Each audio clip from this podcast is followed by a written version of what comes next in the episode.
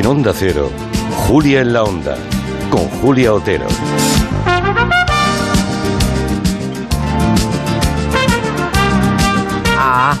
Quintanilla me tenía el micrófono cerrado, señor Monegal. Buenas Sí, tardes. buenas tardes. A las mm, 4 y 11 minutos, una hora menos en Canarias, inauguramos la segunda hora de Gelo, en la que hablaremos de orden mundial por descontado con Eduardo Saldaña y Fernando Arancón. Hablaremos, por tanto, de la invasión eh, de Ucrania por parte de las tropas de Putin y, mm, y hablaremos también de... Alba se llama la serie que se ha estrenado en Antena Alba, 3, ¿verdad? Alba. Antena 3 la emite ahora en abierto, Ujú. después de haberla emitido en A3 Player. Enseguida nos cuenta. Fue un éxito de un éxito un éxito de audiencia, desde luego. Enseguida nos cuenta. Pero antes a ver qué le, qué le, qué le parece, qué opina usted, señor Monegal, Acerca de esto de que va a contarnos David Martos, que ha pasado en el Senado de- del Estado de Florida, que han aprobado una ley que se ha popularizado en la prensa americana como la ley del don't say gay, o sea, no digas gay, porque es una ley que prohíbe a los profesores de infantil y de primaria, o sea, a todos los niños hasta la adolescencia, eh, prohíbe a que prohíbe que ningún profe hable en las clases sobre ningún tipo de contenido de orientación sexual ni nada de nada de nada. Y esta ley, por lo visto, va a salpicar a Disney directamente, ¿no? David, cuéntanos. Sí, la ley fue aprobada el martes y el gobernador de Florida, que se llama Ron DeSantis, republicano, ya ha dicho que la va a sancionar con su firma. Hay una posición, claro, frontal de los colectivos eh, LGTB que dicen que va a hacer sufrir a muchos niños y niñas y la aprobación está generando turbulencias también en Disney.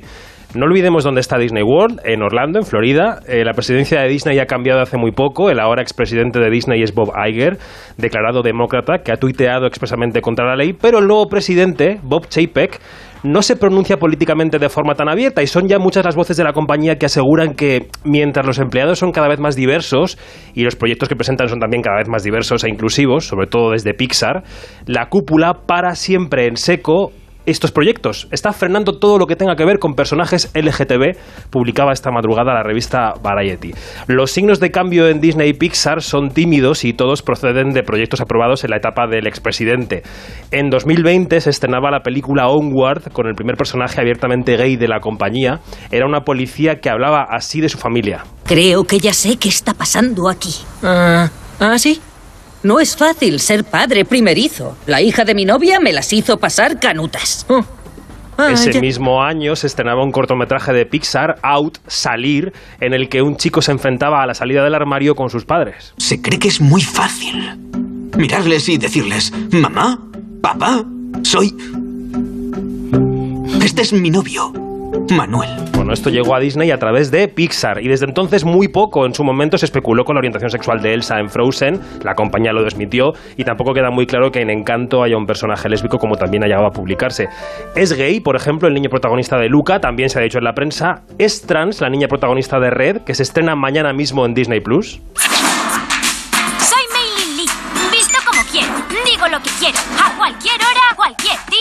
Es una adolescente de origen asiático que cuando siente vergüenza se pone tan nerviosa que se convierte en un panda rojo gigante. Bueno, pues la directora y productora de Red pasaban hace unos días por Madrid, podíamos charlar con ellas, les preguntábamos por la diversidad, por la representación en las películas de Pixar. Esto nos decía Lindsay Collins, que es la productora. because we're finally, you know, getting such a new um, generation of storytellers. Somos una nueva generación de contadores de historias, hay una mezcla mayor de personas en la compañía, estamos empezando a sentir que las historias que hacemos son diferentes porque las personas que integramos la compañía somos diferentes, decía Lindsay Collins, que ha producido Cars o Buscando a Dory. La polémica en Disney está servida, Julia, se espera que haya un pronunciamiento más claro de Bob Chapek, el presidente, en las próximas horas contra esa ley de Florida porque las filas en Pixar están muy nerviosas. Pues ahí está, señor Monegal, que de pronto no puede haber ningún tipo de personaje que sea gay. Bueno, es negar la realidad. Vale, claro. Y que en los, eh, es- esa ley que se acaba de aprobar y que firmará, ¿no? Ya hemos dicho que la va a firmar el gobernador, pero iba a hablar en, en- en infantil, en primaria, a todos los niños, de nada relacionado con la orientación sexual. Esto no va bien, ¿eh? Lo ve, ¿no? Vamos, Que el mundo va mal, ¿eh? Totalmente. Bueno, en fin. Cuénteme lo de Alba. Anoche. an- Bueno, un momentito, espere, señor Monegal, que antes nos va a contar Marina Martínez Vicens cosas de Movistar Prosegur Alarmas. Sí, porque tiene un precio que de verdad es eh, realmente impresionante. 9,90 euros al mes durante seis meses. Con esa alarma tienes aviso a la policía 24 horas. Reacciona inmediatamente en caso de emergencia y si salta la alarma estás lejos de casa y hay que abrirle la puerta a la policía, un vigilante acuda puede ir de inmediato. Además, ahora está sin cuota de alta, con instalación gratuita, seas del operador que seas, por solo 9,90 euros al mes durante seis meses y después por 39,90 euros al mes. Contrata tu alarma antes del 31 de marzo en tiendas Movistar, en movistar.es o llamando al 900-226-600. 900-226-600. Hay un oyente llamado Julián preocupado por su salud, señor Monegal, que ¿Por dice, la mía? Sí, porque dice, con toda la televisión que estos días está viendo, ¿no le cuesta más dormir por la noche? Porque a mí, dice Julián, me cuesta muchísimo. Eh, con este error cada vez veo menos minutos. Este drama, dice. Con este horror debe ser, ¿no? Con este horror. Ha puesto error, pero quiere decir horror. Cada Ah, se vez veo- refiere a la guerra de Claro, Ucrania. supongo que se Claro, refiere a claro, eso, es ¿no? tremenda. Ahora El impacto de las imágenes violentas. Ahora hablaremos inmediatamente de la conversación que tuvo ayer Ana Pastor con Josep Borrell. En duplex, Borrell desde Versalles, Ana Pastor desde Madrid. Pero permítame solo anunciar, vamos a advertir del enorme éxito de la serie Alba que tenía Antena 3 en, en la plataforma A3 Player desde el año 2001 y que ahora la ha pasado en abierto y ha tenido, bueno, ha barrido a eso de la pasión de Gavilanes, que supongo que Telecinco ya la retirará del mapa. Y, a ver, es la historia, la protagonista es Elena Rivera. Supongo que Elena Rivera como actriz también ha tenido una alegría. Eh, y le voy a contar por qué. Bueno, primero, la trama es una violación. Es decir, una, una joven, Elena Rivera, que vive en Madrid, que es una profesional, que tiene su trabajo y tal, se va al pueblo a, a, a Vila... ¿Dónde se hace el chocolate aquel tan bueno que es el... Vila Joyosa. A Vila Choyosa, exacto Villa Joyosa. se va al pueblo, a Vila Choyosa, allí tiene sus amigos y tal, y una noche eh, le drogan, en una discoteca le ponen algo en la bebida, queda absolutamente drogada, la cogen cuatro desaprensivos, Cuatro delincuentes. sí, sí, Sí. absolutamente Vale. delincuentes, y la violan y, y amanece eh, tendida en la playa, la llevan a urgencias, primer drama, primer trauma, está muy bien contado.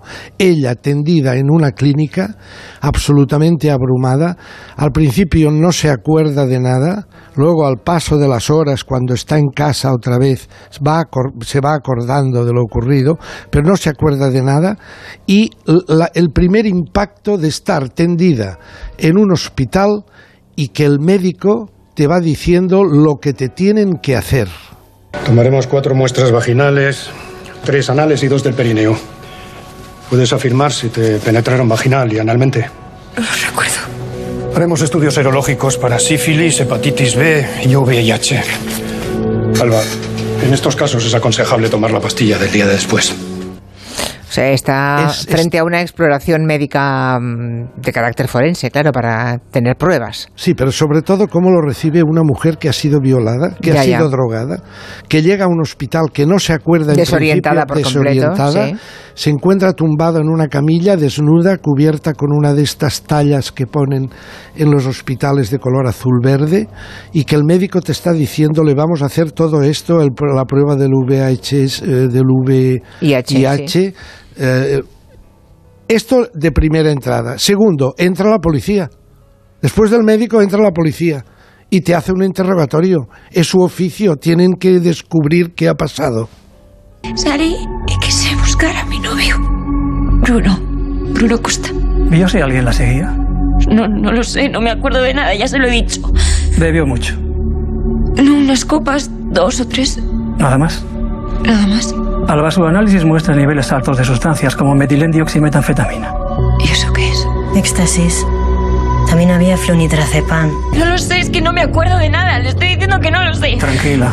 Recuerda haber salido de casa sin ropa interior. ¿Pero qué pregunta es esa? Alba, es una pregunta muy sencilla. Es que parece que no me crees como si me lo estuviera inventando todo. Alba, escúchame, es mi trabajo.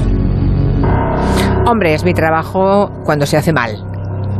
es mi trabajo. Bueno, es una policía la que dice Se esto. refiere usted a cuando le preguntan si ha salido de casa con ropa interior. Bueno, ese trabajo se puede hacer bien Se o puede se puede hacer hacer, mal. más se puede hacer o revictimando a la víctima o se puede hacer bien. Estoy segura que toda la policía no se comporta así, ni muchísimo menos.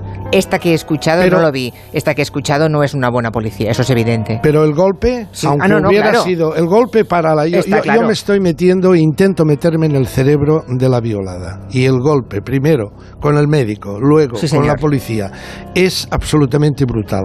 Creo que ha sido una alegría este éxito de audiencia para la protagonista Elena Rivera. Le decía antes, ¿por qué?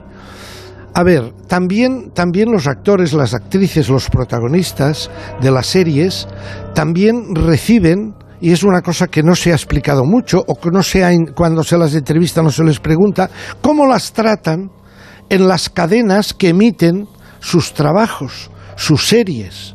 Elena Rivera acaba de protagonizar una serie en televisión española. Ahora mismo, hace cinco días, echaron echaron, y digo echaron en el término literal de la palabra, echaron en televisión española cerca de la una de la madrugada el último capítulo. ¿De qué serie estoy hablando? De Sequía. Sí. Estimable serie. Una, una serie que ocurre en Andalucía, en un lugar de Andalucía eh, casi en la frontera con Portugal. Ahí Elena Rivera hace eh, eh, el papel de inspectora de policía.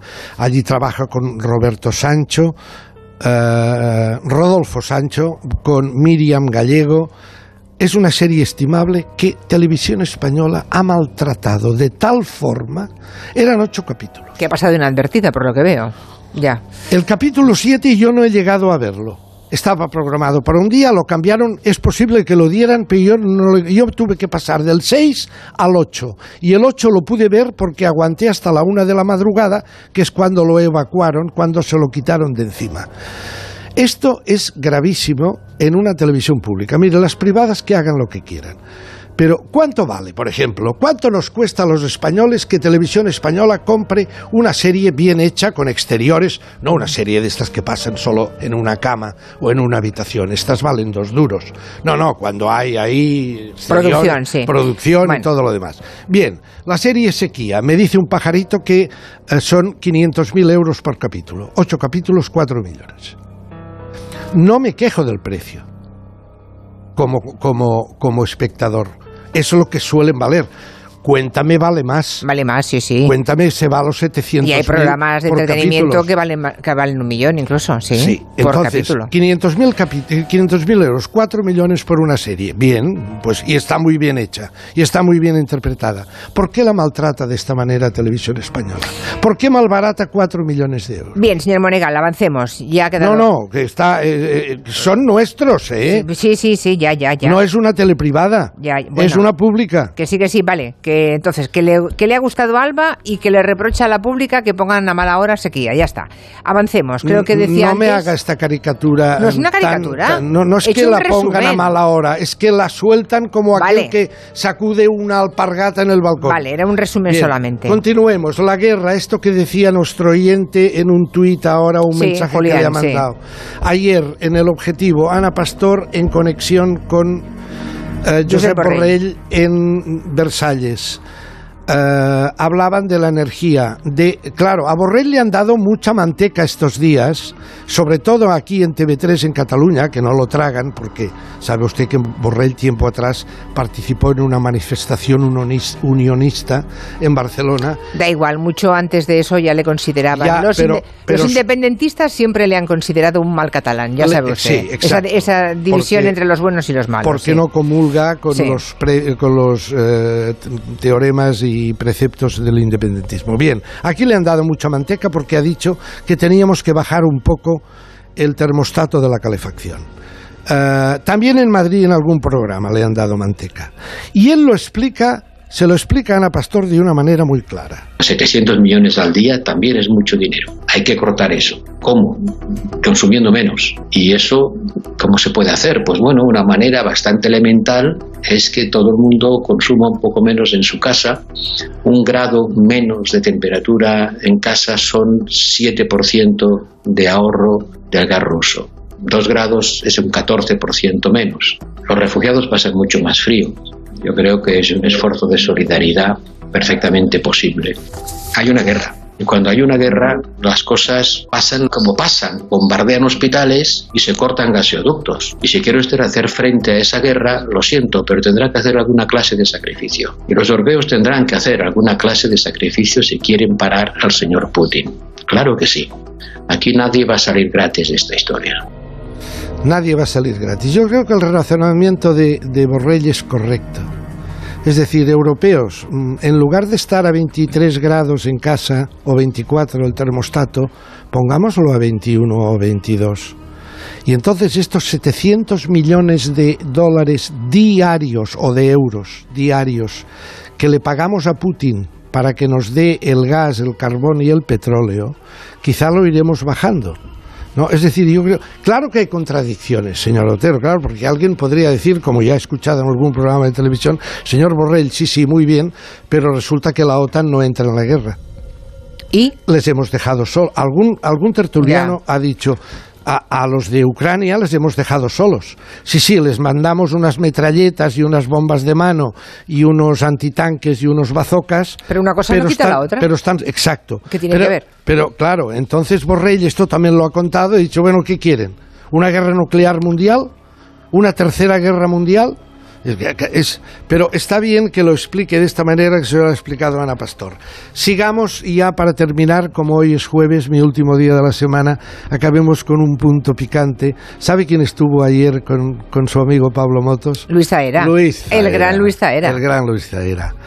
Uh, una, una, una sesión extra... Cuidado, también estaba Natalie Poza una de mis actrices predilectas del panorama del panorama interpretativo español, Natalie Poza, gran actriz. Sí, también. Luis Zaera, llega un momento en que Pablo Motos le dice, oye, tú, a ti te hemos visto haciendo de asistente de narcotraficante, haciendo de canalla, haciendo de policía corrupto, haciendo de kinky. Eh, oye, estás encasillado en un tipo de papeles. Y entonces Zaera, mirando al horizonte, buscando un punto de esperanza, dice, no, no, yo lo que quiero. Yo creo que ahora, gracias a Dios, como decía mi madre, pues ya me van a, ya me dan papeles así un poco más, más buenos. Ahora solo me queda hacer una de morrear, que es lo que. Yo además quería morrear con lengua. Es carencia, carencia interpretativa de morrear. De morrear. Es una propuesta a los directores. Es una propuesta que os hago abiertamente. Sé morrear. Pobre, en ninguna peli le toca besar a nadie. Quiere una serie de que se dedique el protagonista besar, al guion, claro, a besar y a morrear. claro. ¿Qué importancia tiene el beso? Mire, he recordado aquel bolero de Antonio Machín. Ay, viene con que bolero dice, hoy. que dice, nunca pases junto a mí sin darme un beso. Nunca pases junto a mí sin darme un beso. Qué bonito. ¿Se puede creer que no, no lo había escuchado nunca?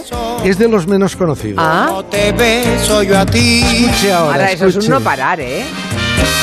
Recuerda que en la vida solo una vez vivirás y la ocasión perdida nunca la recobrarás. No perdamos la ocasión, nos dice Machín. Sí, pero o sea, nunca pases junto a mí sin darme un beso como, como yo hago. O sea, él cuando pasa da un beso. Y entonces espera que ella haga lo mismo. Lo importante es besar. Vale, vale, pero sin parar. Esto es un no parar, señor Y Monegal. no perder la oportunidad porque nunca más la Sí, recobrarás. Todos los besos que no den ustedes hoy, que es día 10, hoy es día 10, sí. Sí. Día 10 de marzo, de aquí a que se vayan a dormir, porque el día se acaba a las 12 de la noche. Son besos perdidos. Exacto, nunca más podrá hacerlo. Nunca jamás volverá un 10 de marzo del 2022. Esta tarde cuando salga usted picante y pimpinela de la radio y suba por las ramblas, Ahora quién beso, sí. cuidado, que muy cerca de aquí es donde vivía Machín, en la calle Buen Suceso. Sí. Allí tenía un piso. Ah, sí, no lo sabía. Sí, sí, sí. Cuando pase usted grácilmente por las ramblas y encuentre un pollastre que viene en sentido contrario y vea que es agradable y le gusta, Le si no le da un beso, es una ocasión perdida. Ya, ya. Señora Otero. no, no, no miro pollastres desconocidos por la calle, pero bueno. Gracias por el bolero. Adiós, buen fin de semana.